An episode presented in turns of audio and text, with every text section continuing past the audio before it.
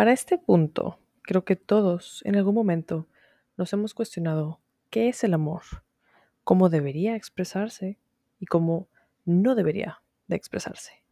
El día de hoy te cuento una anécdota de una conversación en la cual trato, a lo mejor, de llegar a una conclusión. Comencemos. Bienvenido de vuelta a Inspirarte Podcast, el único podcast de libros, inspiración y motivación que puedes usar en tu vida diaria.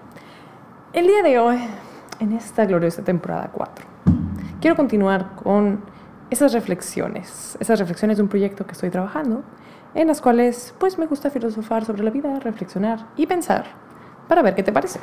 Así que, ¿por qué no comenzamos con una filosofada del día de hoy? El día de hoy te comparto una filosofada. Bueno, hay un dibujito ahí, para quien sea que esté viendo este video.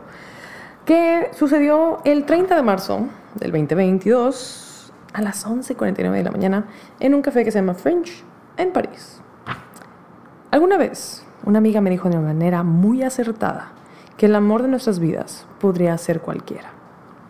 ¿Cualquiera? Yo no amo a cualquiera, podrías decir.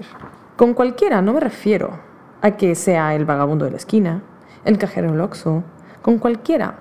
Hablamos de quien sea con quien de manera auténtica te permitas tener una conexión.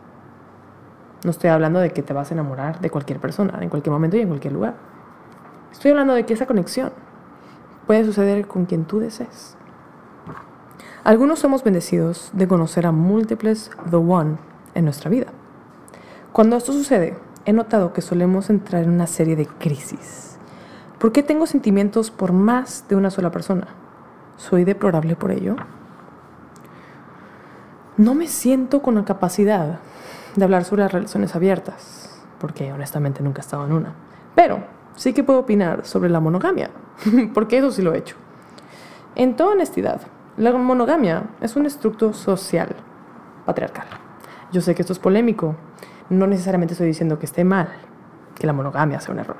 Estoy diciendo que el origen de la monogamia sí que es un estructo social y sí que es patriarcal.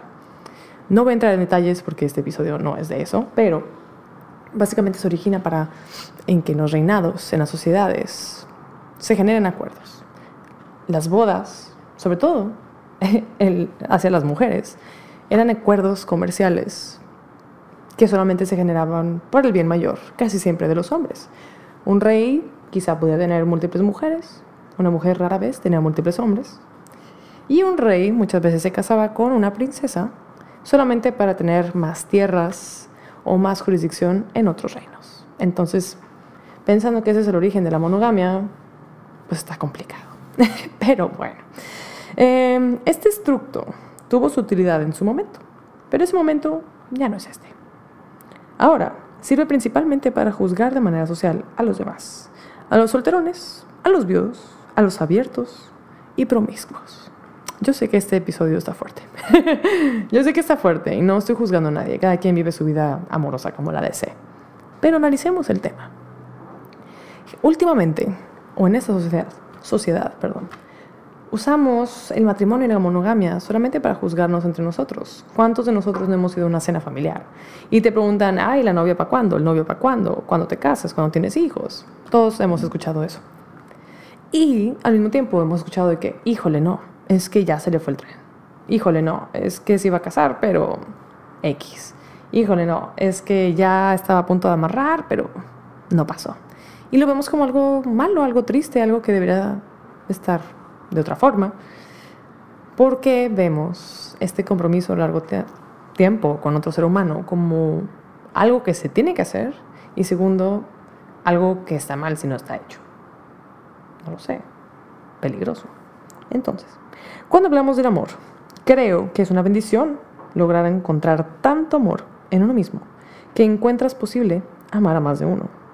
Pero no puedo tener dos parejas, ¿no? La respuesta a esto es subjetivo. Tú decidirás si se puede o no. La comunicación es clave ante todo. Repito, no estoy hablando de las relaciones abiertas ni la poligamia, porque yo no tengo experiencia del campo. Estoy explorando el tema y lo estamos explorando juntos. El poder está en uno, no en lo que dicta la sociedad. Y así, como es una elección que está en cada uno de nosotros, ¿quién dijo que el amor tiene que llevar una relación. Puedes amar y ser amigos, puedes amar y ser amantes, puedes amar y no hablarse.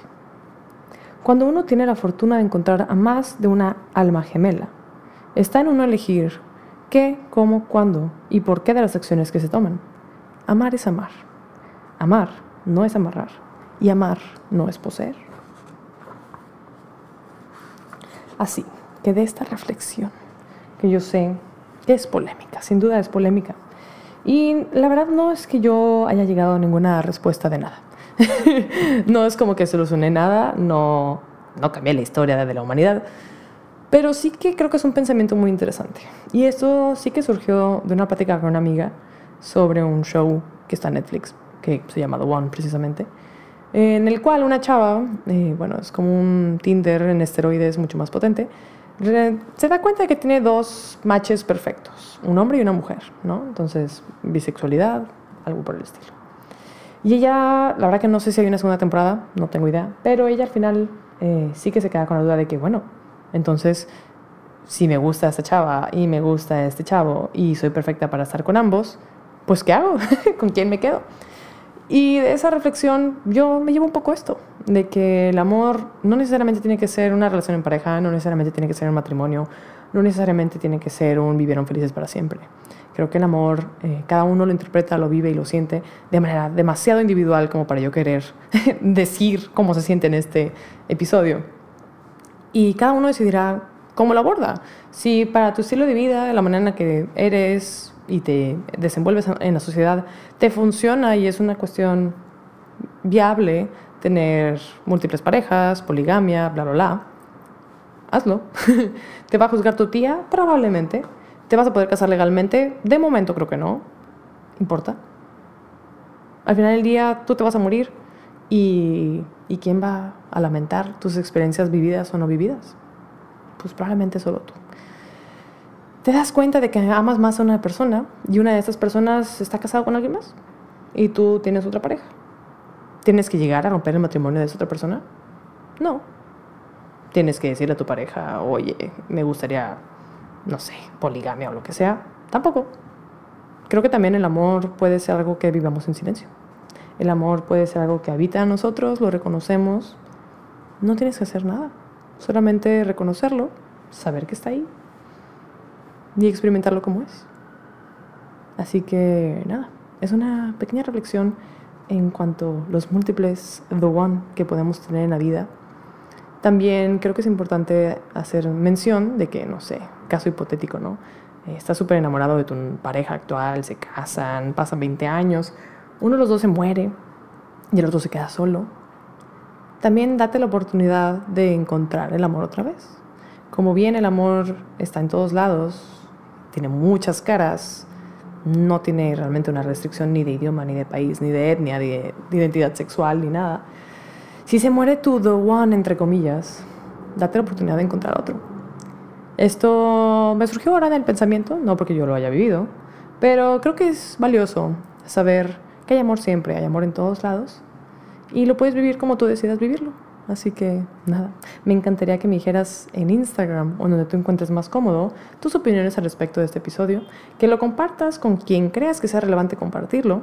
Eh, estoy en Instagram como Carla NVZ, en Spotify, en Inspirarte Podcast.